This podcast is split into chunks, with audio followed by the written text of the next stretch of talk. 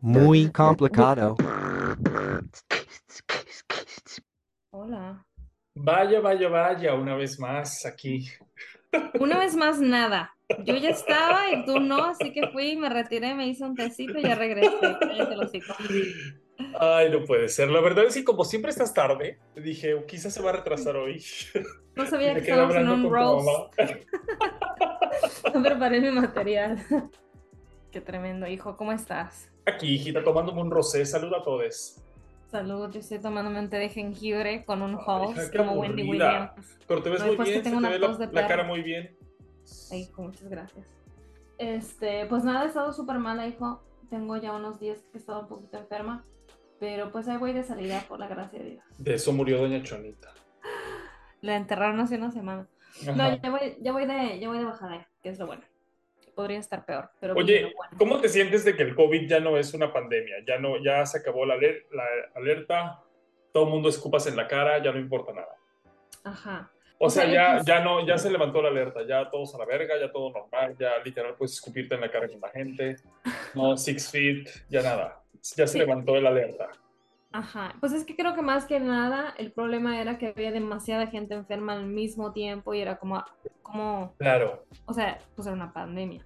Entonces creo que no, ajá, creo que no era tanto, tanto así el, el COVID, sino que este, Es que no se daban abasto, eran demasiada gente enferma al mismo tiempo. Y la verdad es que sí estuvo ¿te muy feo. acuerdas? Sí, ¿te acuerdas cuando se estaban como rechazando gente así como de que si estás teniendo un ataque, bueno, no es necesario, venga mañana. En, lo- en los videos virales de una señora que le estaba rogando que ayudaran a su marido y se murió haciendo fila, así literal Sí. en la calle por, con un Horrible. respirador. Bueno, uno de nuestros tíos se murió por COVID, un tío ah, cercano, Varios. pues. Ajá. Bueno, varios, varios. dos, Bueno, uno- unos lejanos y unos cercanos. Ajá. Bueno, ah, no, porque también paternos se murieron por COVID, varios. O sea, cercanos, Ajá. varios. Bueno, Aún o sea, más lejanos. aún más, aún más lejanos que unos de quinto grado, pero, por- pero de Esos sangre. son conocidos, eh. Ajá, acquaintances. Ajá. Ay, no, qué terrible. Pero Terrible bien. y tremendo, pero bueno. La que Pero- sobrevivió, sobrevivió. y La que no, que so... Y la queso. Yo no lo sé decir. Nada más lo veo en memes, pero no lo sé Ay, aplicar. no, no, amigos, la verdad es que sí nos da mucha tristeza y, y- y- y sí perdí gente, un tío muy apreciado, la verdad. Ujú. Pero bueno, en fin, Ma, estás tomando tu taza de muy Mi complicado. taza muy complicated. Ajá. Very good. Ya se me está pelando. Pero, hija, te tengo que decir algo horripilante y sobre todo, espero que esto nunca vaya a llegar a oídos de gente que, que, que perdió a alguien por COVID también, pero...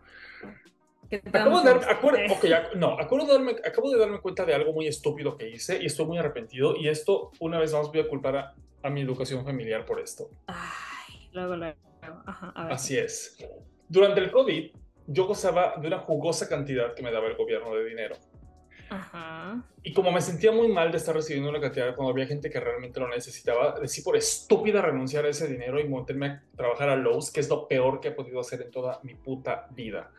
Lo odié ¿Por con qué? toda mi alma cada porque era horrible, es horrible. Yo no sé cómo esa gente puede trabajar de eso.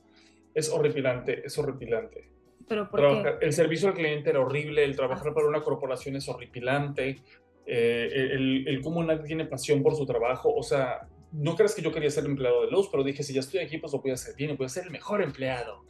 Y Claro. la, la gente son como Ero Simpson, o sea, odian el trabajo y no ven la hora de salirse. Era, era horrible y yo me empecé a contagiar, fue horripilante. Pero bueno, a final de cuentas les tengo que decir que decidí renunciar y volví a hacer un file de unemployment que ya no me tocaba porque solamente puedes hacer un reclamo de desempleo para que te sigan, vuelvan a pagar si te corren del trabajo o si te, te dejan ir del trabajo por, como por la pandemia, como sucedió, cosas así. Entonces, obviamente me mandaron una demanda a los de Lowe's porque yo, les, yo, yo volví a cobrar unemployment y me tuve que ir a corte y cuando me aparecí en la corte me dijeron, pues no se aparecieron, así que voy a fallar en tu contra, bye, porque los de Lowe's no aparecieron a la corte y dije, Yo no sabía que Lowe's te había demandado. me demandó porque cuando porque yo dije, ah, bueno, pues yo trabajé más meses en la compañía de ballet que en Lowe's, así que voy a volver a filar mi, mi claim. Porque por estúpida, por estúpida rechacé ese dinero por meses. Ajá. Y este, y volví a cobrar y me siguieron pagando. Y después me llegó un claim de que, oye, Lowe's dijo que no te pases de verga, porque ellos no te corrieron, así que esto no procede y vas a tener que devolver todo el dinero que ya te dimos. Y yo me pasado como seis meses y me daban, o sea, era una buena cantidad. Ajá. Y yo ¿Y dije, eso que verga, vas a atribuir a la familia? ¿a qué familia? Tú dijiste, lo voy a, lo voy a atribuir a mi educación, no sé qué. lo que, que, rechacé el dinero gratis. Toda ah, gente lo por razón te iba yo a decir, ¿cómo vas a decir que aprovechado en la casa no somos aprovechados? No, me sentí, me sentí, mal por, por, por, porque dije, o sea, hay mucha moral. Porque, ajá, porque la gente realmente necesitaba eso y no, o sea, no, bueno, en fin. En fin, que al final de cuentas salí triunfando, no tuve que, no tuve que devolver un centavo de lo que me dieron de vuelta porque ellos nos aparecieron en la corte en la fecha y dijeron, ah, pues voy a fallar a tu favor, bye. si ellos hacen otro claim, pues ahí te llegará una carta, pero no creo que lo hagan, la verdad. Y dije, bueno, policía. cállate, arrestada. Lo llevamos a la prisión. Atrapada. Atrapada. Ay, ayuda, ayuda. Eh. Ajá, pero bueno, lo que te iba a decir, hija, es que el otro día estaba, odiaba esas épocas con toda mi alma. Eh, fue una época muy estresante para mí por muchas razones. Nos acabamos de mudar a una ciudad nueva, perdí el trabajo por el COVID, por las, por, en una ciudad nueva donde no había trabajo. O sea, teníamos el dinero del unemployment, pero bueno, como, o sea, te sientes mal después de ser una persona tan activa y que está haciendo tanto, de no hacer nada. O sea, para mí, tengo que decir que yo soy una persona muy privilegiada y muy afortunada porque yo, a pesar de que me quejo de todo porque soy Méndez, y ya lo hago mucho menos, la verdad. Este, trabajo en lo que me gusta y en lo que amo, entonces a mí mi trabajo nunca es trabajo. Es muy, es, muy difícil de explicar. Pero pues había muchas cosas mal en el trabajo y así yo no me la pasaba bien, pero, pero ajá. Claro. Eh, ¿Por qué estaba diciendo esto? Ah, ya. Eh, no, no me acuerdo. ¿Por qué? este, no, pues yo tampoco. Si tú no, yo menos. Pues saluda a todos, amigos. Bueno, en fin, este que no me acuerdo por qué estaba diciendo esto, pero será el cerebro. o sea, que odiaste mucho tu trabajo ahí en Lowe's y que no sé qué. No, sí, que odiaba mi trabajo en Lowe's y que y, luego fue una época muy difícil cuando pasó la pandemia aquí, porque nos quedamos sin trabajo y todo, pero eh, tuve que dar clases en línea por un tiempo. En la escuela donde trabajaba, en la compañía, pues nos, prácticamente nos corrieron a todos porque no podíamos trabajar y yo me mudé aquí por la compañía, fue un desastre. Este, como quiera, pues yo seguía teniendo el apoyo del gobierno y, fue por mucho tiempo, eso estuvo bien, pero eh, pues sí te desesperas mucho y, siendo una persona que está acostumbrada este, digo, a estar tan activa y a estar trabajando todo el tiempo, y ah, ya me acordé por eso, trabajar en algo que yo amo, o sea, yo no lo vi como mucha gente que dijo, a huevo, me está dando dinero el gobierno, me voy a quedar en mi casa, qué maravilla, que no tener que ir a mi trabajo que detesto y aparte me van a pagar, qué maravilla. Y yo, yo no lo pensaba así, porque yo realmente me gustaba mi trabajo. Te extrañabas. Lo extrañaba, pero algo que, que, extraño de esa época de la pandemia, cuando me estaba volviendo loco, hice más rompecabezas que nunca en mi vida, volví a pintar, hice de todo y nada más porque la ansiedad me estaba matando. Hija, no, el otro día me puse a pensar en eso y dije, wow, eh, o sea, lo tengo tan vivido que puedo olerlo, puedo oler, puedo sentir el calor de esos días de verano de, de la época de la pandemia, porque creo que la pandemia, pandemia se desató como en marzo, que nadie podía salir de su casa, y pues aquí esos meses todavía son fríos, y luego todo el verano nos tocó en pandemia, que nadie todavía salía de su casa, junio, julio, agosto. Hija, yo me acuerdo que yo mantuve viva durante la pandemia a la compañía Absolute por sus infusions de apple, de elderflower y de, y de pera. De manzana, de elderflower y de pera. Hija, porque yo tomaba, o sea, yo me acuerdo que daban las 11 de la mañana y yo decía, coctelito time. Un cóctel, ajá. Es que no había nada más que hacer. No había nada más que hacer más que ponerte borracha. Tú dijiste que también te pasó lo mismo con tu, con tu novio, ¿no? Que decían de que, ups, Fiesta. Fiesta. De que vamos a una fiesta. Ajá. Así de diario. Exacto, literal. Claro, era una maravilla. O sea, yo me acuerdo que tomaba Absolute con, o cualquier vodka con, con jugo de naranja o mineral. Luego compré esos Absolutes que eran de infusiones naturales y sabían deliciosos en las rocas. Entonces yo me la pasaba ahogado todo el día. Una maravilla. Oye, me encanta lo que has hecho con, con, con tu espacio, chica. Ay, qué bueno. Qué bueno que te guste. Este es el lado de mi, de mi novio. Pero ajá. Amor, mueve tu cabeza de lec. Ma, ¿qué son esos Funko? Ah, tiene ¿Un Chucky? tiene un Chucky, tiene un Bob Esponja, eh, que le regalaron, creo. Eh, tiene un Kurt Cobain. ¿Tiene un personaje favorito? Y tiene un Garfield. Eh, no, cuando estaba chico le gustaba Alf, le gustaban las tortugas ninjas. Ajá. Tiene una foto con un muñeco de Alf, que está muy padre. Este, las tortugas ninjas y creo que eso es todo. Ya. Pero no, no, no tiene nada favorito. No, nada así en específico, no. Y no tiene un trauma terrible como yo con los dinosaurios, ¿verdad? Ni nada de eso. No, no, o sea, de ese tipo no. hay otras cosas, me imagino, pero no, de ese, de ese tipo no. Ni colecciona, ni colecciona cosas. ¿Por qué será que nosotros coleccionamos juguetes? ¿Será por nuestra niña? No sé.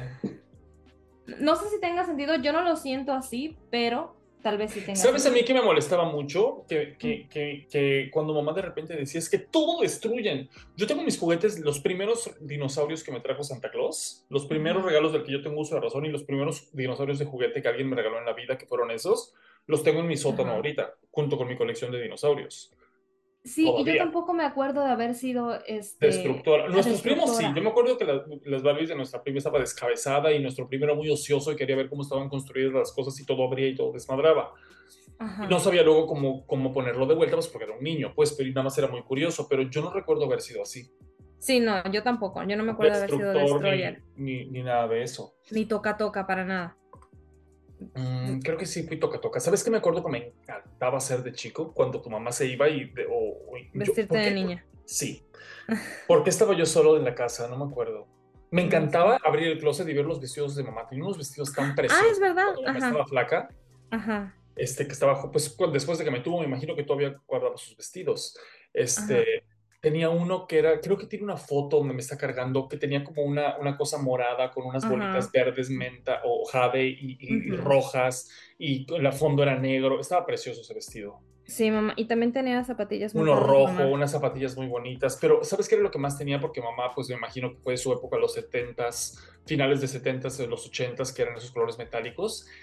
Y me encantaban. Eh, tenían chingos de pinturas, tenían chingos de sombras y de maquillaje. Mamá no ah, sabía mucho, entonces no se Yo tengo varias de mamá. Cómo me encantaban. Yo me las me, hacía dibujos en las piernas con esas pinturas. Nunca me maquillé la cara, pero me hacía, me encantaba ver las combinaciones de colores y me las ponía en las manos y así me fascinaba. Sí, yo tengo un par de, de sombras de mamá y todavía las utilizo. No pasa nada. Wow, todavía sirven. Pues digo yo, hijo, no se me han caído los ojos. Míralos aquí. Así es, hija. Pero bueno, pues eso, eso quería compartir, hijos. No se sientan mal porque algunas personas, porque, o sea, me siento mal por extrañarlo porque fue una época horrible y, sobre todo porque mucha gente murió, pero el, el, es que la verdad es que sí, ahora que lo pienso, siempre me pasa lo mismo y creo que a todos nos pasa lo mismo, que no tienes una conciencia de lo feliz que eres en el momento. Como era en la pandemia, o sea, no tenía nada que hacer más que no salir de mi casa, estar con mi pareja todo el día Sí. Digo, hay gente que es un infierno, o sea, con tu pareja se te golpean, ¿no? Pero, pero pues nosotros nos llevamos en nuestro muy caso, bien. Afortunadamente, en nuestro caso, afortunadamente, no era así, nos llevamos muy bien. Entonces, creo que nuestras parejas son nuestros amigos y entonces eso es muy cool. Y, y levantarte a no hacer nada, a hacer un rompecabezas, a tener que prepararte un trago, una maravilla. Sí, sí, sí, definitivamente. Yo también, o sea... Eh, Cocinar, no tener que salir a ver a la gente. Ajá. ¡Qué bonito! Bueno, yo sí trabajé, yo sí trabajé, ¿Trabajaste un poco? Pero no, la misma capacidad, no, ¿no? había tanta gente ni nada, ¿o sí? Es que yo no trabajo con gente, entonces mi trabajo no cambió para nada. Ya, ya. ¿Pero fue un poquito menos estresante, al menos, o no? ¿O fue igual? No, en el trabajo fue más estresante porque había mucha corta de, corta de ingredientes, muchos retrasos. Yo tenía que planear por, o sea, lo que usualmente yo hago una orden y la tengo en cuatro o seis semanas, tenía yo que planear tres, cuatro meses. Ah, sí quiero que hablaste de eso en un podcast. Este, eh, o sea, no habían disponibles cosas para... El supply chain se jodió pues, o sea, no, no podíamos comprar nada porque no se podía recibir nada de China. No sé si lo comenté, pero me acuerdo que pues COVID cayó bien, bien, bien aquí en Estados Unidos, como en, marzo, bien dices, porque me acuerdo que fue el cumpleaños de mi novio y el fin de semana después cerraron todo. 20 el día siguiente después, perdón. No, fue el 14 de marzo que cerraron todo. Aquí en Dallas, por lo menos. Ya. Este. Eh, ¿Qué está diciendo? ¿Qué está diciendo? Que, que, tú tuviste una carga de trabajo más esta boliña, una carga de trabajo muy pesada.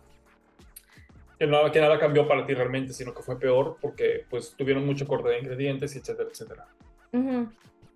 Sí, pues sí, el, el, caso es ese, pues, que fue bastante estresante en el trabajo, pero sí fue algo que disfruté en, en, cierto modo porque igualmente, o sea, tengo la fortuna de pues vivir con alguien que, que, que quiero y cosa que me gusta y me gusta estar con él y también no, no tener que estar preocupada por pues por el trabajo, por si, por si voy a tener con qué comer o no. O sea, creo que tomé la pandemia en, en una posición mejor que muchas otras personas, entonces tuve la fortuna de poder disfrutar el tiempo, que como bien dices, o sea, tener que estarte quedando en tu casa, no hay nada más que hacer. ¿Trabajaste desde casa o sí tenías que ir a la oficina? No, sí tenía que ir.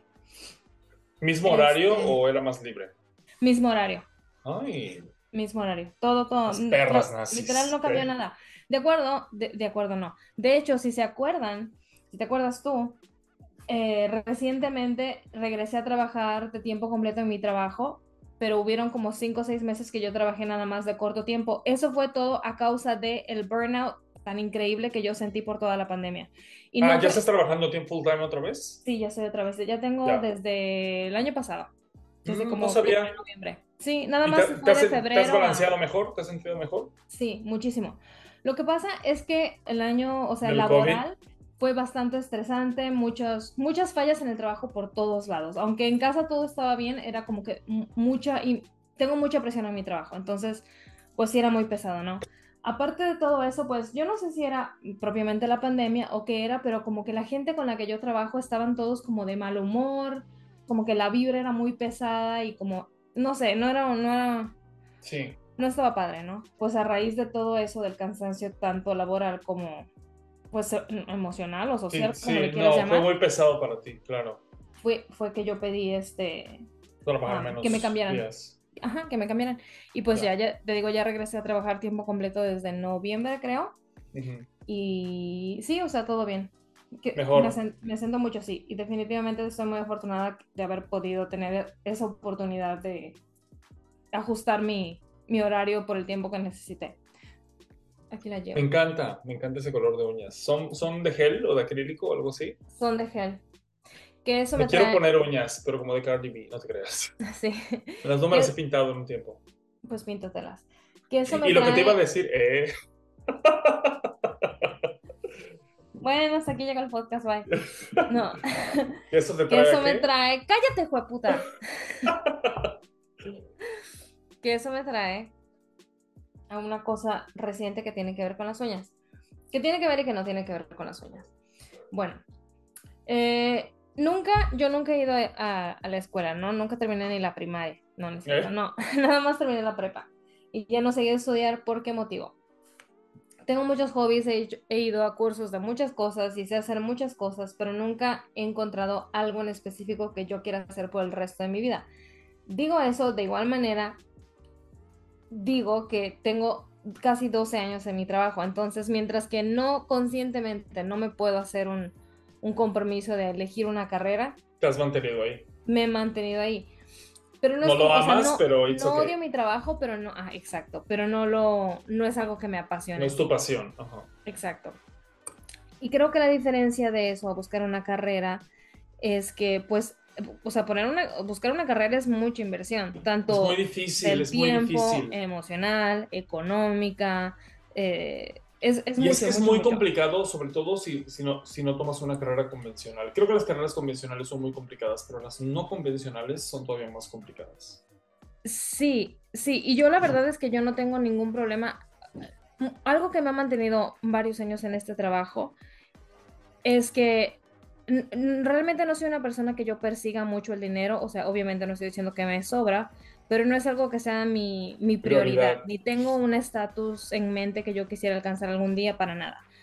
Eh, lo que sí es que pues ese trabajo me paga bastante bien, lo suficiente para poder vivir tranquilamente y poder costear hobbies que pues que yo tengo, ¿no? Entonces, para mí eso es bien importante al, al elegir una carrera o al pensar en una carrera. Tengo que tener uno de los dos, ya sea un trabajo que yo ame, pero que no, no gane yo mucho dinero, o sea, que esté más apretada de dinero, o un trabajo que me dé dinero, pero tengo el tiempo, o sea, como lo que tengo ahora, que, que, tengo la oportunidad de hacerlo en mi tiempo libre, lo que a mí me gusta hacer, ¿no?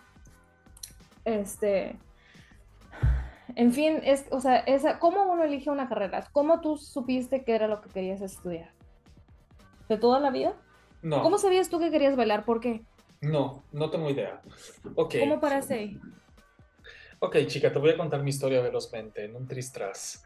Este, Nada, yo me acuerdo que una vez que, que, me llamaba la atención cuando estaba muy chico, y me acuerdo que una vez vimos una película con Balishnikov en casa de tus abuelos, todas tus tías y tus abuelos y tu mamá, y yo, como una maricona, me subí al cuarto de arriba y me enrollé en sábanas porque en la coreografía estaba bailando con unas sábanas y empecé a bailar como una estúpida. Esto es cuando estaba yo chico. ¿Cómo cuántos años? Ay, no sé, seguramente tenía como siete. O qué sé yo, seis. Me enrollé. ¿Tú pensabas, esto me, me caí por las escaleras y dije, nunca más esta basura. Y hasta ahí se acabaron mis sueños de la danza. Después, cuando yo tenía yo como 15 o 16, o no me acuerdo cuántos años tenía cuando entré al CEDAR. ¿Cuántos años tienes cuando entras a la prepa? ¿15? 15, ¿no? Ajá. Sí. Eh, tenía que tomar clases en el CEDAR, el CEDAR es una escuela de artes, Centro de Educación Artística. Y con prepa. Y te obligan a tomar eh, cuatro disciplinas aparte de todas todas las materias normales. Te, te obligan a tomar danza, teatro, música y artes plásticas el primer año. Entonces yo tenía que tomar todas esas materias, pero yo quería ser un actor. Yo quería ser actor, siempre me gustó ser la reina del burlesque. Entonces yo quería ser actor y dije, pues eso me voy a dedicar por estúpida. Porque primero entré a otra prepa, ¿te acuerdas? Que una privada que me pagaron papás porque no quedé en la prepa porque era un imbécil, porque no era bueno. o sea, no era malo en la escuela, pero realmente no, y no, no apliqué. Este, y no entré ahí, entonces me pagaron el XMAC, que era una, porque ahí luego, la, después de estudiar la prepa, la carrera la podías hacer en artes. Eh, en un artes en, en, comunicaciones y así era lo que más o menos lo que yo quería hacer y estuvo bien, pero eh, acabé reprobando el XMAC, o sea, porque no iba, me quedaba, empecé la fiesta y ya no iba. Ajá. Después de eso, aplica el CEDAR. Y en el CEDAR, el CEDAR estaba bien, pero tenía una maestra de ballet que me, me dijo una vez, me acuerdo, después de un, mes de clases o dos meses de clases o qué sé yo, mm, así, eh, nunca, nunca platicaba conmigo, nunca me decía nada, solo te daba las correcciones y ya era una de esas típicas maestras de ballet que parece una señora amargada y ya estuvo. Pero llegó y me dijo, mira niño, voy a estar en la esquina del tal parque, que era el Parque de la Paz, creo, es el que está ahí por donde estaba el CEDAR, antes no me acuerdo, ahí por Bellas Artes, a tal hora, eh, porque voy a pasar a recoger a mi hija para buscar, para llevarla a clases de ballet con el maestro Víctor Salas, que es un muy buen maestro de ballet. Si tú realmente quieres bailar, yo te voy a llevar ahí y te van a hacer bailar. Entonces yo me la pensé todas esas horas, porque eso me lo dijo en la mañana que tuvimos clases, y entonces dije, sí voy a ir. Pues ella era tu maestra. Ella era mi maestra de ballet, que en algún, me imagino que vio talento en mí.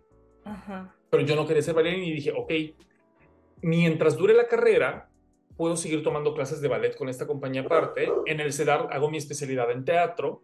Saliendo ya voy a tener yo carrera, o sea, ya voy a ver saber bailar ballet, que es importante, pues porque era, ajá, yo no sabía nada del ballet, pero dije, pues es una formación artística mientras estudio teatro y de ahí me voy al CEA y como ya voy a saber bailar ballet porque sabía que en el CEA les daban ballet, dije, pues, ajá, está cool. Ajá. El caso es que empecé a ir a la compañía con el maestro Salas a la escuela y me empezó a entrenar ahí y enseguida me invitó a la compañía a bailar mamadas de carácter, que es no bailas realmente, solo caminas y así. Y entonces había ensayos que eran muy tarde, muy, muy tarde a veces, entonces salía yo muy tarde del ensayo y pues yo seguía haciendo mis cosas también y se empecé tarde y me dormía ya no iba a la escuela y llegaba al cenar tarde. Eh, los maestros todos me ayudaban mucho porque era muy talentoso, o sea, pinto y actúo y, y bailo y bueno, bailaba y actuaba y pintaba y todo eso y ajá. Entonces, nada más iba muy... Me, acuerdo que hasta el director una vez me vio que estaba yo sufriendo en un examen de matemáticas porque e, esto era en una ex cárcel, en una, en una cárcel, la escuela estaba en una ex cárcel que había sido un... ¿Cómo se dice cárcel? Cárcel, ¿no? Y ya. Entonces nos ponían en los pasillos, así en los galerones de la cárcel a presentar el examen y el director de la escuela vio que estaba yo sufriendo tanto y pero como me conocían era yo famosito porque era muy talentoso. Este, se acercó a mí y me dijo, voy a llevar a la maestra cinco minutos, así que más vale que consigas a alguien que te conteste el examen porque estoy viendo que eres una estúpida. O sea, no me lo dijo en esas palabras, pero ajá. Entonces llamó, maestra, ¿puede venir por favor? Y se la llevó literal cinco minutos hasta que consiguió que un amigo me presentara el examen y me pasara las respuestas suficientes para pasar con siete. Ajá. Ajá, una maravilla. Bueno, en fin, que después de esto eh, empecé a bailar más con la compañía de ballet, creo que me extendí mucho y el director me dijo, mira, tienes demasiadas faltas, no te voy a pasar, lo siento, o sea, esto es too much. Y yo le dije, pues ustedes se lo pierden, perras. Y me dediqué solo a bailar. Y esos fueron unos meses y luego también me fui de ese lugar donde estaba yo empezando a bailar y entré a otro lugar y fue donde me dijeron, ¿por qué no te vas a Monterrey? Ahí tienen una escuela profesional de danza y si quieres bailar eso te va a ayudar. En ese momento, mi mamá estaba viviendo en Estados Unidos y yo me acuerdo que cuando estaba todavía en Estados Unidos, le dije, mamá, pues voy a bailar ballet ahora. Y mamá estaba histérica y entonces yo le colgué. ¿Por qué? pues porque no quería que yo hiciera eso. O sea, nadie quiere que tu hijo baile ballet, por favor. ¿Por qué no? ¿Para qué? O sea, ¿en cómo? O sea, ¿en qué momento? ¿En nuestra casa? ¿Quién ha sido artista en esa casa? Nadie, absolutamente. O sea, te piensas que te vas a morir Bueno, en ese modo no, pero... No, o sea, no creo que sea obvio del para qué. O sea, dedicarte a bailar ballet. ¿Quién va a creer que su hijo se dedique a bailar ballet? Nadie. ¿Por qué no? No sé. No me parece. no en México, no en esos años. Inseguridad. No, hija, nadie, nadie en su sano juicio hacía eso y menos en esa época. Ajá. Bueno, y ya. El caso es que me fui a Monterrey y decidí bailar ballet. He sido muy resiliente y siempre, o sea, sí he vivido muchas veces en las que he dicho, ¿por qué no estudié otra cosa? Mejor me voy de aquí, pero nunca he parado y, siempre ha llegado mi recompensa de uno u otro modo. Y pues a eso me sigo dedicando y está bien, o sea, ahora doy clases de ballet, ya no bailo obviamente, ni en siquiera en las bodas, pero este, pero ajá, sigo dando clases de ballet y de eso vivo y, he dirigido compañías y proyectos y coreografiado y, ajá, y me va muy bien y estoy muy contento con lo que hago. Ahora doy clases en la Universidad de Siracusa donde se graduó Joe Biden. Ajá, gracias a él estamos en el hoyo, pero bueno. Así es. No, no gracias a él, pero en gran parte. En fin, no estamos hablando de política, pero entonces realmente no era tú como que decías, de grande yo quiero ser bailarín. Realmente no. Hija, no tenía idea. yo doy gracias a Cristo Rey, mi padre, no, yo doy gracias a Cristo Rey. O sea, era mi sueño, pero no tenía ni idea de cómo lograrlo. O sea, me hubiera encantado. Era de esas cosas como dices, ay, me encantaría ir a la luna. Y ya, así. Me encantaría ser artista, pero sin ni la más remota idea. Cuando, acuérdate que yo trabajé en Gasque y eso así era un fulfillment para mí porque podía yo estar en el escenario, que eran chingadas fiestas infantiles vestido de botarga, pero a mí eso era lo que me gustaba. Entonces yo, yo, era muy feliz ganando mis 30 pesos por hora. Wow. Sí, bueno, pues es a lo que voy, que o sea, yo nunca he, tenido ese, ese gusto por querer hacer nada porque yo quiero hacer todo. Creo que yo lo he comentado antes aquí, que mi sueño sería ir a una universidad eterna donde nunca te gradúas, pero por ejemplo, en un semestre te van a enseñar a hacer corazón a, o sea, corazón abierto, operación a corazón abierto. Ok, seis meses hicimos nuestra operación, bye. Ahora vamos a hacer una casa y la construimos y bye. Y ahora vamos a, ay, no sé, hacer sopladores de vidrio. Ok, te gradúas y así. Y que nunca te gradúes de nada, pero nada más. Tú quieres ser Winnet Paltrow, hija. Solo te falta ser millonaria y poder dedicarte a tus hobbies y ya. Exacto, porque es eso mismo. Yo sé de todo, soy como, ¿cómo dicen? Soy este. no, no, sé cómo se diga en español, pero es como que sé hacer de todo, de todo mucho y de nada un poco. ¿Cómo dicen? No, sé hacer de todo un poco y de nada un mucho. Sí. Entonces, no tengo un fuerte en específico, pero otra vez creo que soy buena en varias cosas. Mírate aquí, siendo podcastera. Ajá. Y, y, es algo que me gusta mucho de mí. Me gusta que soy una persona extremadamente curiosa, que no me, no me fastidia aprender. Y también me gusta no ser una persona que tenga, un, no estoy diciendo que ser envidioso, no. Eh, ambicioso sea malo, pero me gusta que no tengo una ambición. La ambición no me gana mi pasión o mi, mis ganas de aprender cosas. Wow. ¿Crees que hubiera sido prostituta? No. ¿No? No porque odio a los hombres, que también puedo, puedo hablarte de ese tema en un segundo. Absolutamente no.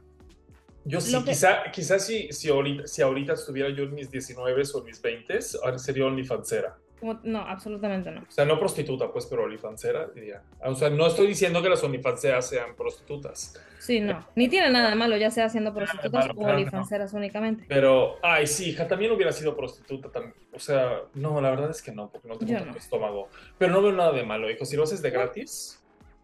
O y has tenido, y, he tenido bastante, varias mala experiencia haciéndolo de gratis. Imagínate, si al menos me van a pagar, digo, Bueno, ¿por qué no? Sí, no, no, no. Pero no es lo mío en fin, lo que estaba yo queriendo decir, pues es eso nada más que nunca, nunca he querido hacer nada de por vida, no me veo haciendo nada de por vida.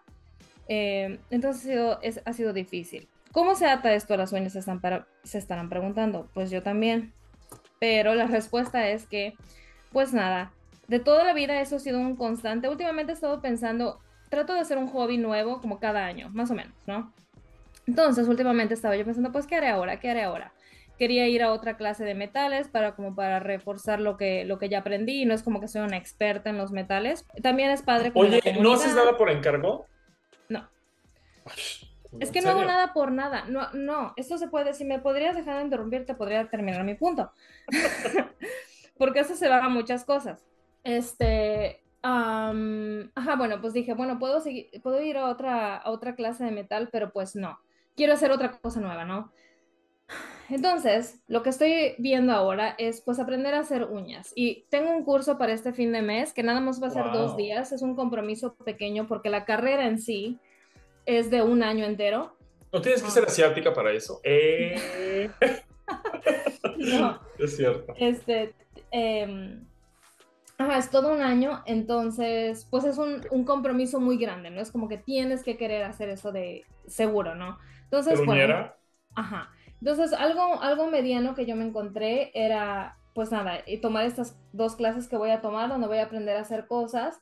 Y estaba yo pensando, o sea, cavilando y, debatiendo conmigo misma si esto es un desperdicio de dinero porque no es barato. El curso de dos días son... ¿Qué? Sí. ¿Ya lo pagaste? Entonces no es barato. Sí. ¡Ah! María José. Bueno, está bien, y casi eso te hace feliz. Exacto. El ¿Te van a dar una certificación o algo? Es un certificado nada más, es un diploma tipo, no me sirve de nada. Más que lo sé hacer y puedo hacer uñas, pero no estoy, no es una licenciatura. Una licenciatura. ¿No podíamos aprender esto en YouTube? Sí, sí, pero no es lo que yo quiero. O sea, no es lo que yo quiero. En fin, no estoy aquí para discutir mis finanzas.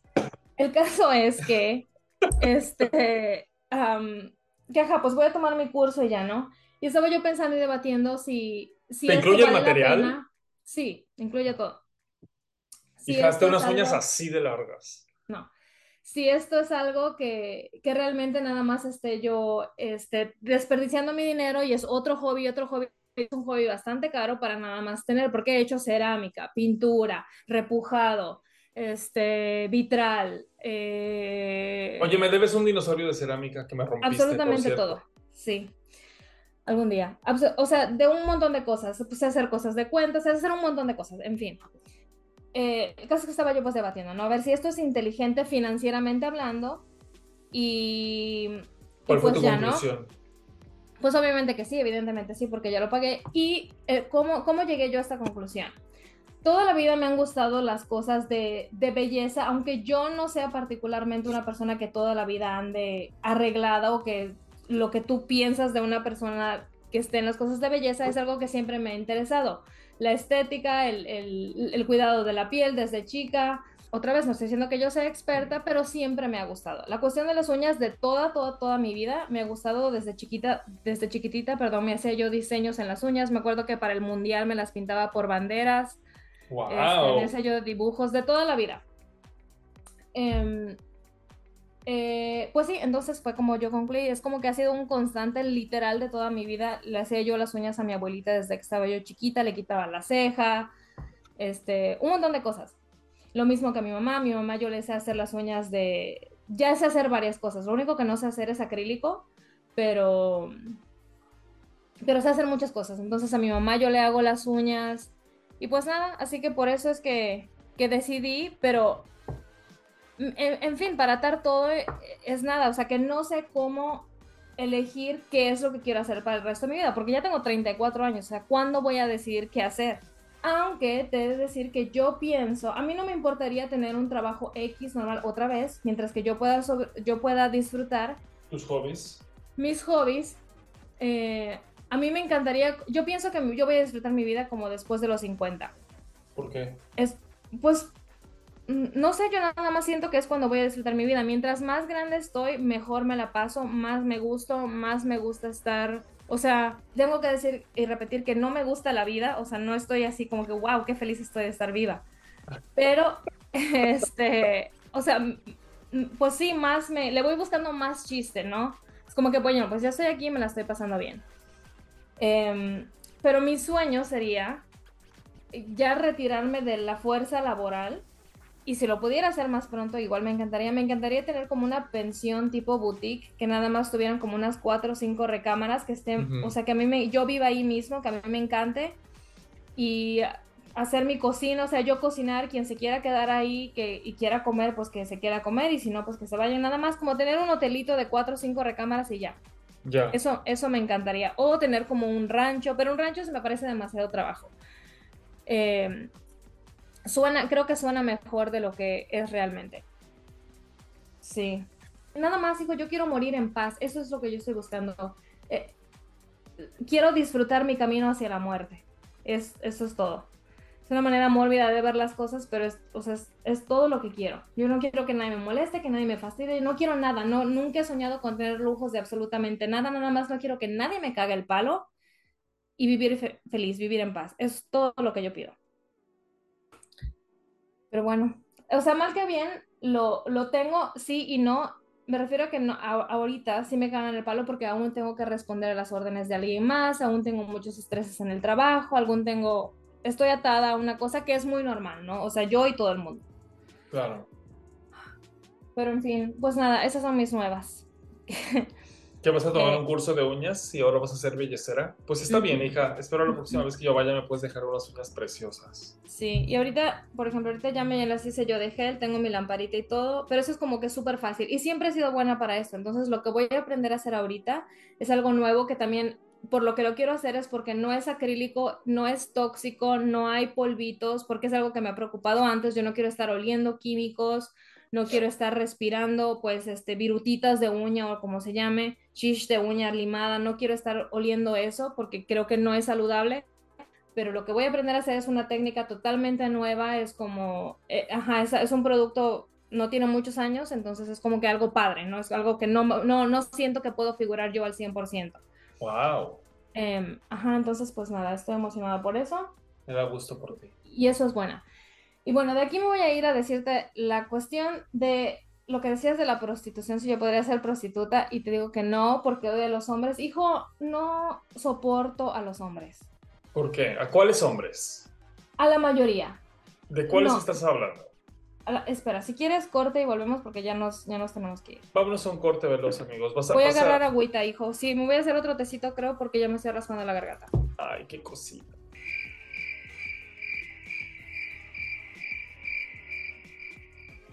Estamos de vuelta, amigos. Estamos de vuelta. Bien. Bueno, continúa con tu cosa, con tu, con tu... Con mi rant. Con tu rant de odio a los hombres. De odio a los hombres. Bueno, déjame me corrijo a mí misma. No odio a todos los hombres, definitivamente no, pero odio a este tipo específico de hombre. No sé si es un tipo específico, déjame nada más te explico. Mira. Me moví, me mudé recientemente a un, a un área donde hay eh, eh, toda mi vida en Dallas he crecido prácticamente en, el mismo código postal. De una esquina a la otra, en medio así, pero prácticamente del mismo código postal. O en la misma sección de la ciudad. Pero ahora me mudé a un área donde de, que he vivido antes, más o menos, pero hay más, es predominantemente hispanos. Hay mucho hispano por aquí. En mi calle especifican no tantos, pero por aquí hay muchos hispanos. Y son con las personas que más hay este problema. Yo puedo estar lo más fodonga del mundo caminando mi perro y si pasa un carro tienen que parar, tienen que bajar la ventana. A verte el culo. Y yo no tengo culo que me vean, primero que nada. También el otro día, aparte de todo esto, voy a la lavandería y está lleno de hombres porque aquí se estila mucho, por lo menos aquí en Texas. Yo no sé cómo sea en otras ciudades. Que los hombres hacen el laundry. No, que ah, en, estacionamientos se congrega mucha gente buscando trabajo, o sea, sobre todo predominantemente latinos o hispanos, como que van a buscar trabajo del día y los contratistas saben que pueden ir para allá a buscar sobre todo es labor de construcción, ¿no? Rápida. Entonces, entonces, por aquí por mi casa hay una tienda donde es como un centro comercial, ¿no? Entonces hay una tienda, un centro, un súper, y en ese súper eh, se, pues, ajá, lo que estoy explicando, se juntan muchos hombres a, buscar trabajo. También en ese centro comercial hay una, una lavandería, entonces pues yo fui a la lavandería y nada más pego y veo yo todos esos hombres y ya de inmediato es una un ansia porque ya yo sé que ¿Qué va a pasar? O sea, ya yo sé qué va a pasar. Y eso justamente es como que. Te tengo que. Como si fueras un alien. Como te si tengo que decir una cosa que, que, mi, que mi esposo menciona mucho últimamente y yo nunca me había hecho realmente cuenta. Obviamente nunca voy a saber exactamente a qué magnitud el sentirte insegura en cada momento de que no sabes si un imbécil solo te va a decir hola, te va a violar y te va a matar.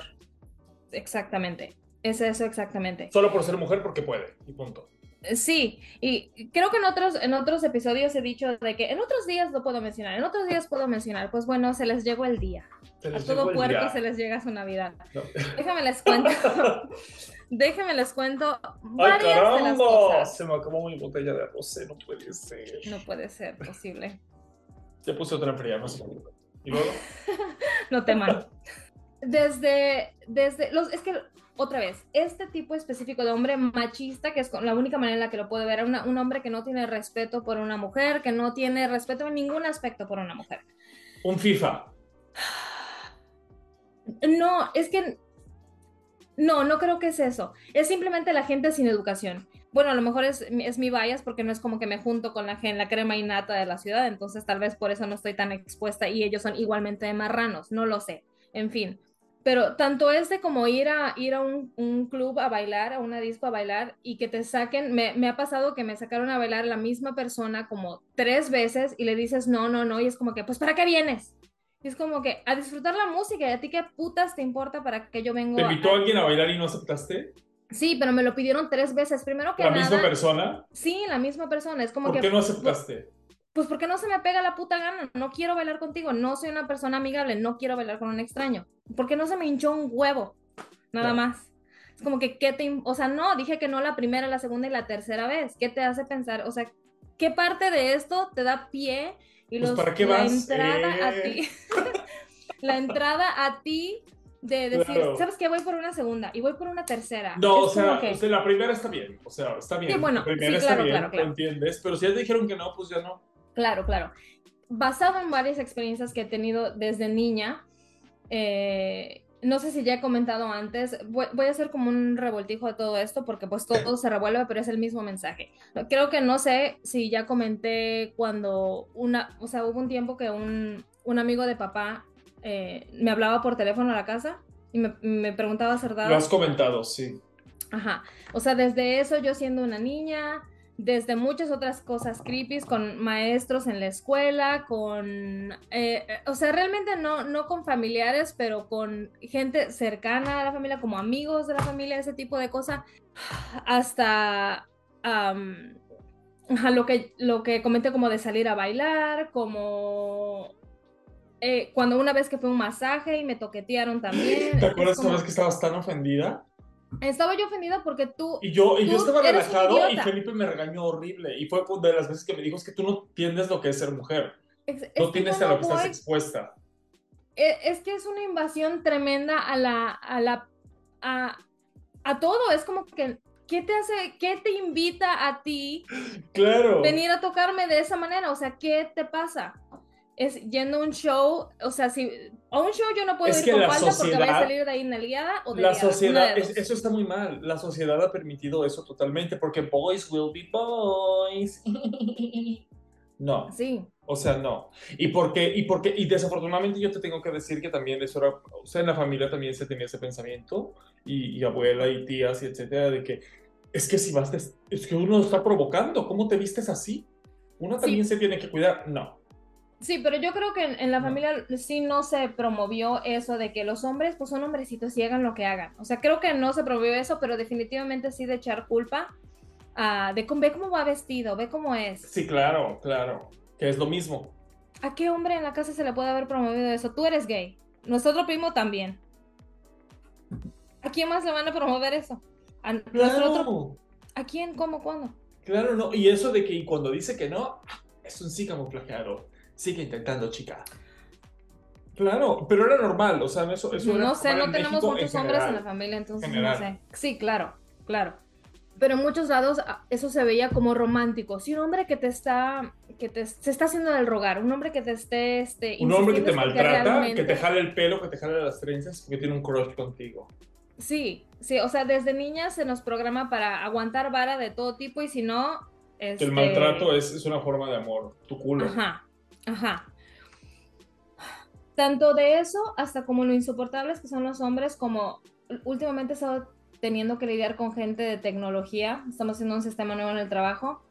La manera de intentar pendejearme de esta gente únicamente porque yo, para mí es 100% machista.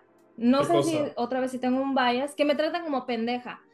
Mira, yo te voy a decir una cosa que yo no entiendo y me ha llegado últimamente. Ubicas como a veces aprendes una palabra nueva o ves una cosa nueva y te empieza a salir muchas veces, así de repente de la nada. El mansplaining.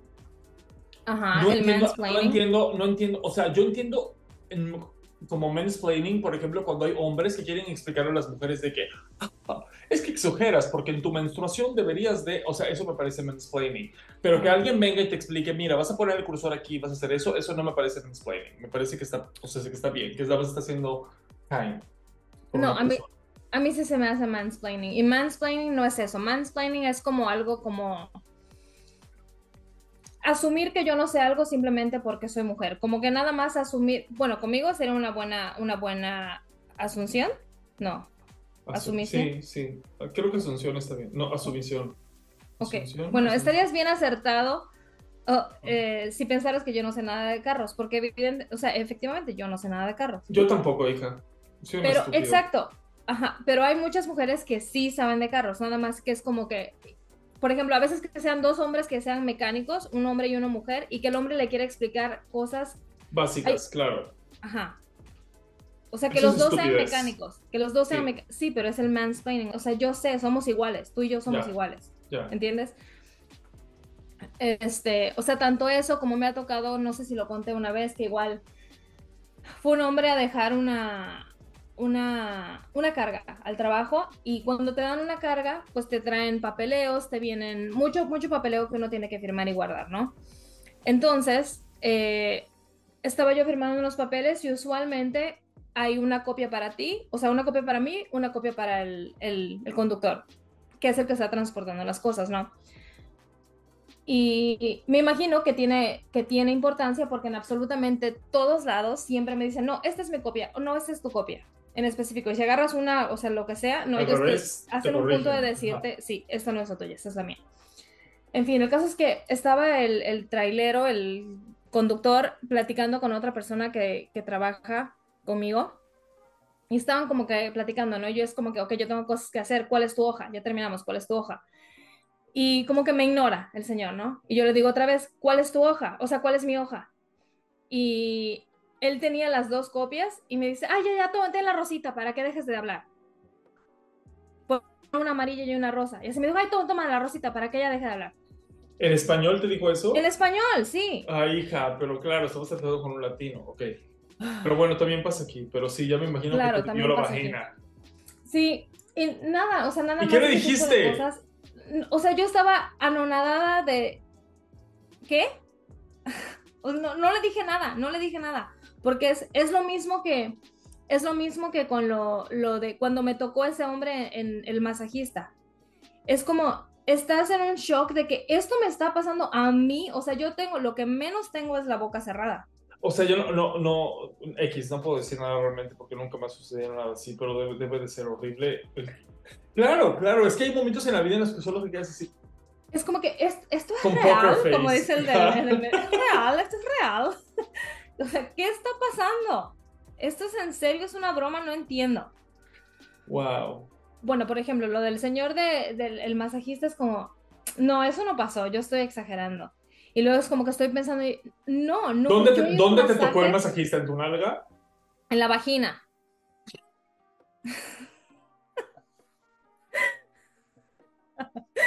Yo no sabía eso, pensé que había sido una chicho la nalga o algo así. No, no. Idiota.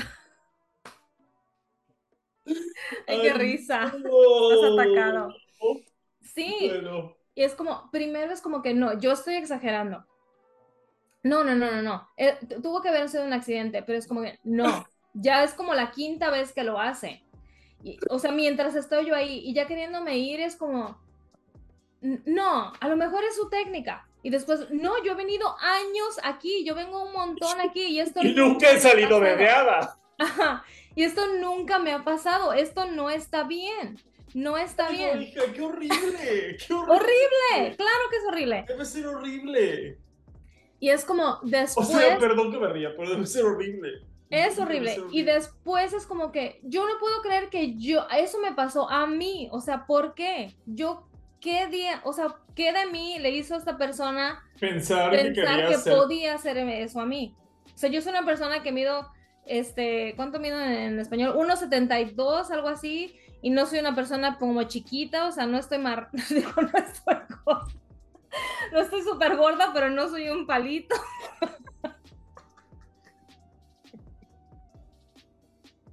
Iba a decir otra cosa, perdón, pero estaba hablando de mí misma. Creo que se vale. Oh my God. O sea, no estoy súper gorda, pero no estoy como súper pequeñita. O sea, no.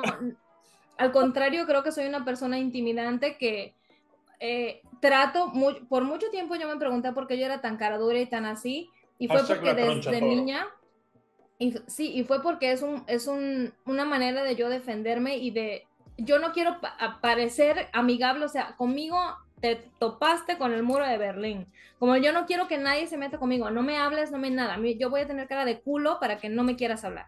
Ah, Entonces, lo mismo. Me ha costado, me ha costado mucho trabajo yo suavizarme a eso y es como que no, no poner esa frente, no poner eso, pero me di cuenta que yo hacía eso desde chiquita porque era lo mismo que en México pasaban, pasaban carros y le gritaban de cosas a mamá. Y yo me, no sé si te acuerdas o si sepas, pero yo me volteaba y yo, chicas, a tu puta madre, hijo de puta mal parido. Yo así como gritándole, y mamá regañándome toda la vida. No me acuerdo. José, no digas eso. Sí, lo mismo que aquí cuando recién llegamos, igual en esa misma lavandería, me acuerdo, porque te digo, siempre vivimos más o menos por esta área, mamá y yo vivimos cerca de aquí.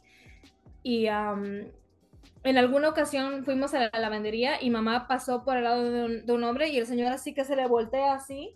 Y yo me quedé, o sea, me volteé y le dije, ¿qué ves? ¿Qué ves? O sea, es que es una falta de respeto insoportable. Una cosa es que tú veas que otra vez fue lo que me recordó ahorita, que ahorita antes de, de, regresar a mi casa del trabajo, fui a la gasolinera y ni siquiera a mí me lo hicieron. A una muchacha que estaba delante de mí, un tipo le pasó al lado, pero así, o sea, casi se cae de cómo se tuerce el cuello. Y para mí el ser tan obvio es una falta de pienso tan poquito de ti. Me vale Hija, tengo una pregunta, tengo una pregunta y es muy genuina y no estoy, no estoy, no estoy negando ni desvalorizando nada de lo que dices, pero tengo una pregunta muy genuina que es, por ejemplo, aquí me pasa mucho y yo, yo que soy gay, o sea, literal me quedo viendo torciendo la cabeza así de que a veces voy a chocar porque hay algunas muchachas aquí que vienen con un crop top y con una cosa que tienen el cuerpo de Selena y vienen en leggings súper embarrados con un crop top y todo en fuchsia y en neón, con el pelo largo así, la boca operada y, dices, wow. O sea, ¿qué, mujer, o sea, que es, parece una, una, una, una vedette. O sea, se ve muy bien. Y o sea, yo literal a veces me quedo así de que, fuck quedo, porque me, me, encanta, me parece que, que, que, se ve muy bien y digo, good for you, girl. Me explico, pero no te vistes el. Yo, honestamente, cuando me he visto flamboyante y así es exactamente para que me vean y me mama que la gente se me quede viendo. Sí. Me encanta. No es para eso que lo haces ahora. No está bien que te vayan y te den un collazo, ¿verdad? A la mitad de la calle, pero. Dejemos bien en claro una cosa. O sea, yo no me he visto así ni, ni nada de lo que acabas de describir. Pero e, efectivamente yo estoy de acuerdo que hay gente que es evidente que les gusta que los vean. Y está bien. ¿No te vistes para eso? A mí me, o sea, yo, yo escojo mis outfits perfectamente para que, que, yo diga, la gente, que la gente diga, wow, qué bien se ve esta persona.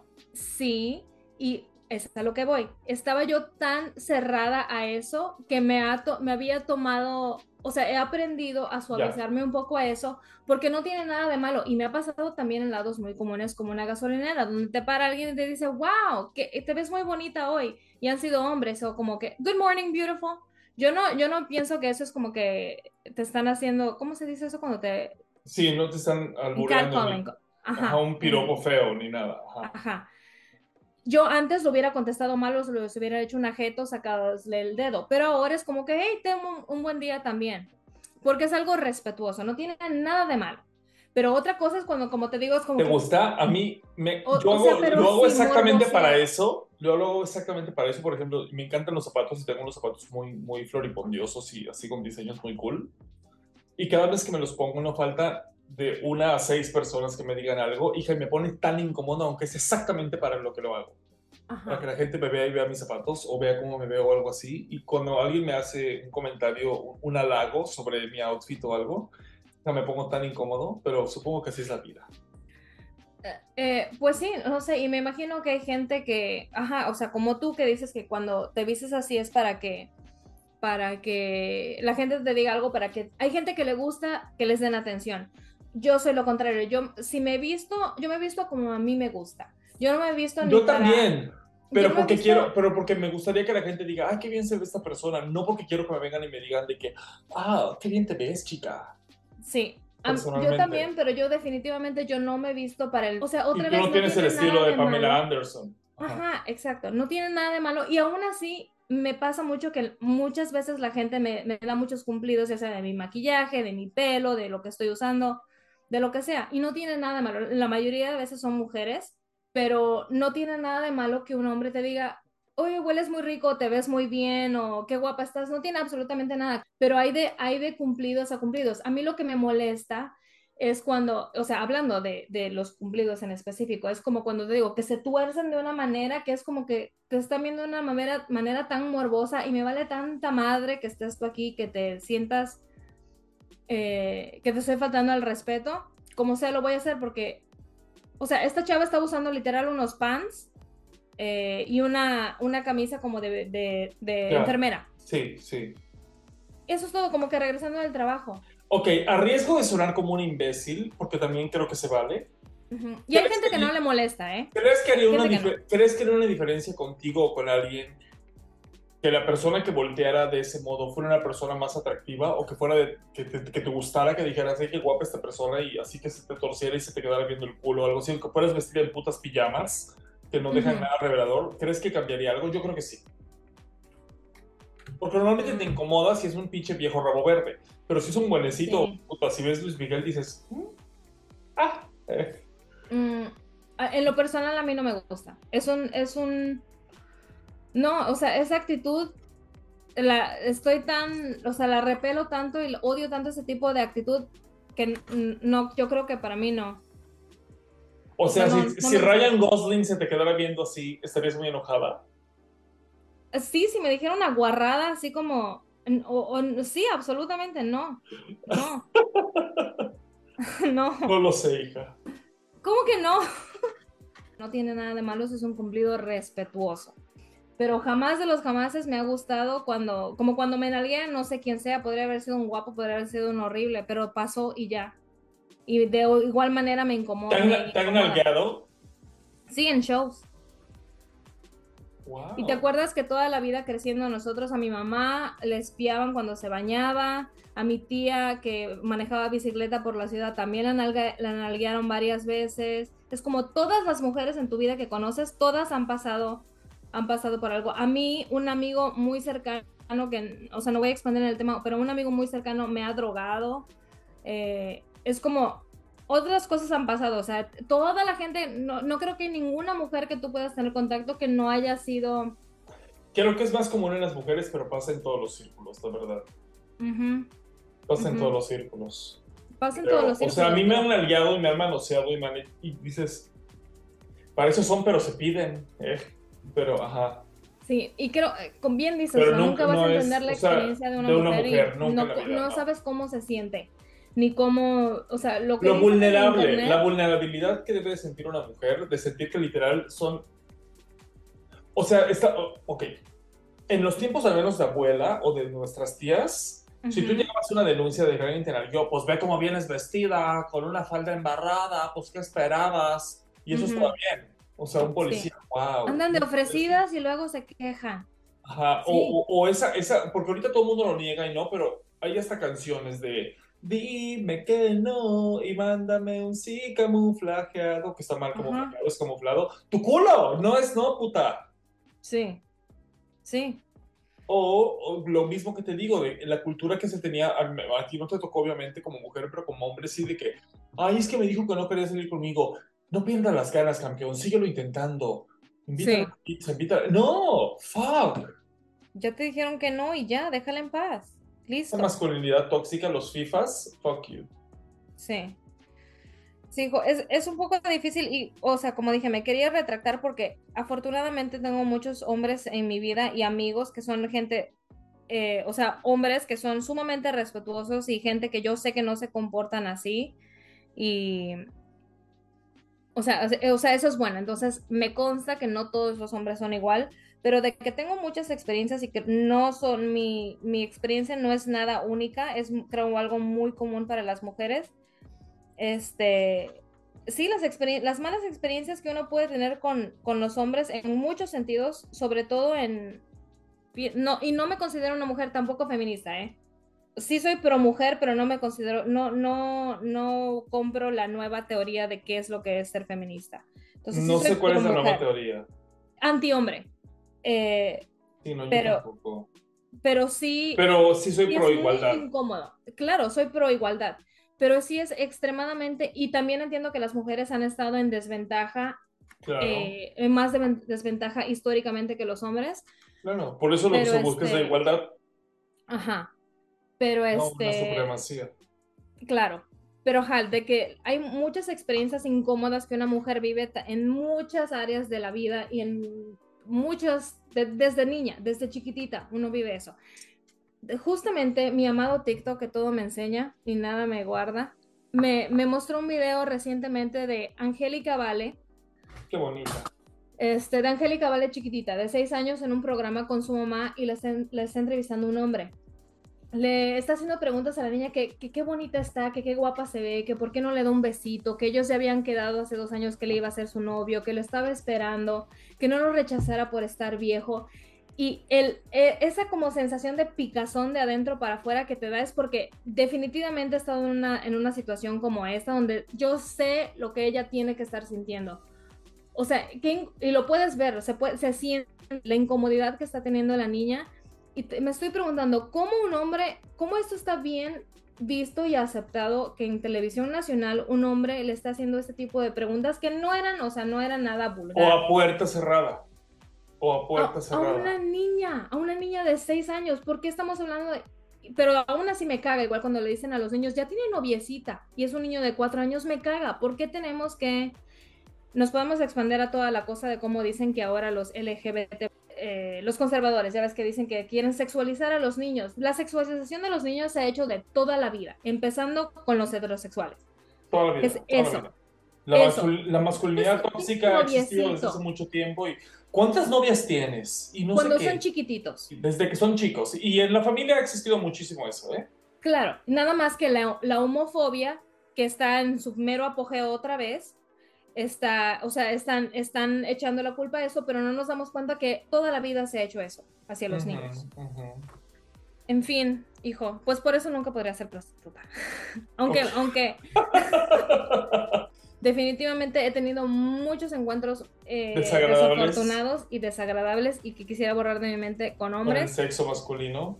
Ah, entonces, si, eres un hombre o tienes hijos hombres o eres tío, juegas papel de la vida de algún niño que tú puedas formar, por favor asegúrate de, no sé, de compartir y de Yo por eso estoy muy alegrado de no estar cerca de, la educación de nadie en mi familia. De estar consciente de que esto es algo que tenemos que combatir todos.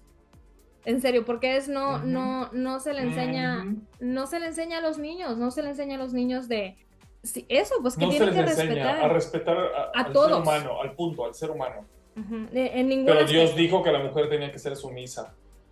Y a los fijas eso les gusta porque son cristianas. Así que. Yo no sé. Una mujer tiene que servir y ser sumisa. Hablando de, hablando de Dios y cambiando un poquito el tema, fui el domingo, fui el domingo esta semana. Digo, fui a la iglesia esta semana, el domingo pasado. Porque nos invitaron. ¿Rezaste por mí? No, hijo, no recé por nadie. no, es que yo no soy creyente, como ya he mencionado varias veces, pero no tengo absolutamente ningún inconveniente con ir a la iglesia, o sea, no, no estoy peleada con eso, es entretenido, es algo nuevo para mí. ¿Haces la faramaya? No. Yo sí. Felipe se enoja muchísimo porque yo hago por la señal de la Santa En la iglesia católica tal vez lo haría porque me encanta. Eh, pero en, en, la iglesia cristiana a la que voy, no. O sea, sí soy respetuosa si se sientan, me siento, si separan, separan, pero no voy a rezar, no voy a cantar, no voy a aplaudir. Cuando dicen que alzas la mano para recibir la palabra, no lo hago. Eh, nada, nada más, pero estoy ahí y soy respetuosa de la, pues, eso del, del libre albedrío de la gente que hagan lo que quieran hacer con su vida. No es el problema. Pero sí, eh, nada, el sermón que dieron, yo dije, bueno, esto es, es aplicable, la verdad. Creo que algunas lecciones que vienen en la Biblia o en ajá, la, la palabra supuesta de Dios, creo que son cosas que pueden ser aplicables, aunque yo no crea en eso, nada más es como la vena de eso es ser una buena persona y tener, que es algo que ya yo, en lo que yo creo. Sí, así es. Yo no lo hago para, para ganar este, el cielo, la bendición o la nada de nadie, pero se me hizo algo curioso que lo que estaba yo, lo que estaban diciendo era que ver cómo Satanás se encuentra, o, sea, el enemigo se encuentra en, lo malo y no dejar que eso, o sea, te, te, robe de hacer cosas. Por ejemplo, lo malo puede estar en el miedo, o sea, no dejar de hacer cosas porque te dé miedo. Eso es, para ellos lo que estaban diciendo, es que eso es eh, el diablo queriéndote mantener en un lugar o sea, amarrarte en un lado donde no estás bien, que es como el miedo y la ansiedad es algo que a mí me ha detenido mucho de yo compartir las cosas que yo hago. Yo no le digo a nadie de, no le digo a mucha gente ni del podcast, lo que, lo que comentábamos, no sé si lo dijiste la semana, el, el podcast pasado, perdón, pero el síndrome de impostor. Sí. Es como yo no soy lo suficientemente buena para decir que sé hacer esto. Y también tienes la gente totalmente opuesta que van un día a, clase de algo y ya ponen en su, en su bio de Instagram de que experta no sé qué, ¿no? O sea, todo lo contrario. Y pues nada, eso resonó conmigo de que, pues sí, no dejar de que lo, lo malo o esa, esa inseguridad que tengo yo en la cabeza de no soy lo suficiente buena como para mostrar esto, no soy lo suficiente buena como para poder empujar, pues sí, me da pena, me da vergüenza. Em, sí que no dejar que eso me detenga de hacer las cosas que yo quiero. Por ejemplo, si me quisiera yo dedicar a las uñas, pues voy a tener que perder ese miedo y mostrar lo que yo hago. Sí, me da ansiedad. Es como que, ¿quién quiere ver esto? ¿A quién importa lo que yo hago? Yo nada más soy una, una, una, una, basura en el mundo más, o sea, ¿qué importa? es mucha inseguridad que yo tengo de, de, simplemente mostrar, yo sé hacer esto y yo soy buena haciendo en esto y sí, no sé, en fin, que eso resonó conmigo, que es, creo que es cierto, mientras que yo no creo que es el diablo deteniéndome en nada, definitivamente es yo contra yo. O sea, es mi... Claro, al final de cuentas es eso siempre es mi lado negativo amarrándome y dejándome que el miedo me esté parando, me, esté, me esté parando de hacer algo que lo que tal vez, o sea, tú no sabes, hijo, si yo voy a ser la, la próxima, no sé, no sé quién será una manicurista famosa que tú conoces. La próxima Calaca Perico. Ajá, o sea, del mundo, o sea, no sé. I, I don't know, hijo, no, uno no sabe nada, ¿no? y nunca lo voy a saber si me quedo, si, si sigo permitiendo que el miedo o la inseguridad me mantenga en donde realmente no tengo que estar, donde yo siento que no, no, no pertenezco. No perteneces, claro. Así es, amigos. Así que no dejen que nada los detenga, sigan sus sueños y expónganlo. Sobre todo hija, sobre todo ahorita es lo que yo estaba pensando y lo que te decía, que antes tenías que tener un cierto tono de piel, un cierto largo del cabello, un cierto color de ojos, un cierto para ser una persona importante y ahorita ya no importa. Solo tiene que ser auténtico y tener algo que decir al mundo y si te va bien lo vas a lograr y ya estuvo. O sea, ya no tienes todas esas, esas fallas. Antes tenías que ser rubio de ojo azul y no había de otra. Literal no había de otra. Ajá. Para lograrlo en el mundo. Y ahorita ya no. Sí. Puedes hacer tu talento y... A mí también eso me pasa mucho. Me da mucha pena mostrar muchas cosas de las que hago, pero pues no dejes que Satanás te detenga, No dejes que, que, te, que Bruno, no, ¿cómo se llama? Que Bruno te detenga. Tienes que decir, silencio, Bruno. ¿No viste esa caricatura, Luca? ¿Ah? ¿En serio? Oh, es tan estúpido. Busca Luca en Disney Plus, está buenísima. Silencio, Bruno, que es la voz interior que te hace dudar de ti así y le tienes que decir, silencio, Bruno. Así dice Luca. Ma, lo voy a buscar. Está muy ameno, hija. Pero en fin, hija, ¿cómo? ¿Qué? Nada, eso que para antes de cerrar quiero decirte, ¿estás, estás este, viendo todos los memes que le están sacando a Marta y Gareda? Hija, Marta y Gareda me parece una... Ok, pero vi uno muy importante que decían, no lo creo. Uno que decía, sí Jordi, ¿cómo crees que la gente piensa que por ser mujer no puedo tener experiencias chingonas y sorprendentes que me sucedan día a día? Yo sí creo que Marta y Gareda tiene un problema de mentirosa. Que, que es mitómana. O sea, no creo que, no haya conocido gente. Obviamente eres un artista y de repente, o sea, yo el otro día fui al, New York City Ballet hace dos fines de semana y estaba esperando para comprar una copa de champán y había una persona y la siguiente persona era Uma Thurman con su hija y yo estaba así cagado porque le quería tomar una foto y me quería tomar una foto con ella y me dio pena y estaba casado con su hija. claro, igual a mí me encanta Uma Thurman y estaba ahí y yo dije, wow, me quedé así impávido, así literal viéndola frente a mí. Ajá. Pero, pero es que creo que sí se pasó. Pero puede ser, digo, también es artista y esas cosas pasan, y sobre todo si vives en Los Ángeles, en Nueva York o en este tipo de ciudades donde se da ese tipo, ¿sabes? O sea, es más común que te encuentres con esa gente. No, pero es que ahorita la están jodiendo porque eh, dicen muchas cosas muy estúpidas, que es el motivo. A mí sí me cae bien Marta. Ay, lo de la luna, lo de Tesla. y lo de no cosas. No, cuando dijo que sus primeras palabras hace los cuatro meses. los cuatro o sea, los cuatro meses no puedes ni levantar tu cuello solo. O sea, ¿cómo? Sí, hija. Ya sabía lo que quería. Yo dije, los cuatro meses quería agua, mana. y lechita, bye. Pero me da mucha risa, porque dije, yo lo sabía, yo lo sabía. Por eso es que ella me da picazón, por eso es que yo no, no, o sea, Pensé que te encantaba, como te gusta ella Jordi. Ah, paso temporadas donde no los veo porque a veces ella me da picazón. Y luego Jordi es un idiota que tienen él de, de Jordi de ese de Porque se ve que tiene como un crush con ella o no sé. Hay uno, ya ves el tipo ese que hace como, los imita. Sí, sí, el rockstar, el que hace lip sync. Sí, hay uno donde están hablando, creo que recientemente, y me quiero envolver así como pretzel viéndolo, porque me da tanta picazón, donde están hablando de la ropa interior y Marta Gareda de que yo uso como una tanguita y Jordi, ay, una tanguita. y me da una picazón extrema. Estrés, en fin. Pero bueno, eh, ¿Con qué quiero cerrar? Pues con nada, como ya, ya compartí que no los dejen que Satanás los detenga en absolutamente nada. Silencio, Bruno. adelante. Así es, amigos. Muchas gracias por seguir escuchando este podcast. ¿Tú de eh, qué quieres compartir antes de irnos? Rápidamente, por favor. Pues nada, nada, amigos. Nada más quiero decirles que gracias por continuar escuchando este podcast. Y pues nada, decirles que eh, eduquen a sus hijos bien, sobre todo a los varones. La verdad es que se nos ha dado una educación horrible, especialmente en México, también en Estados Unidos.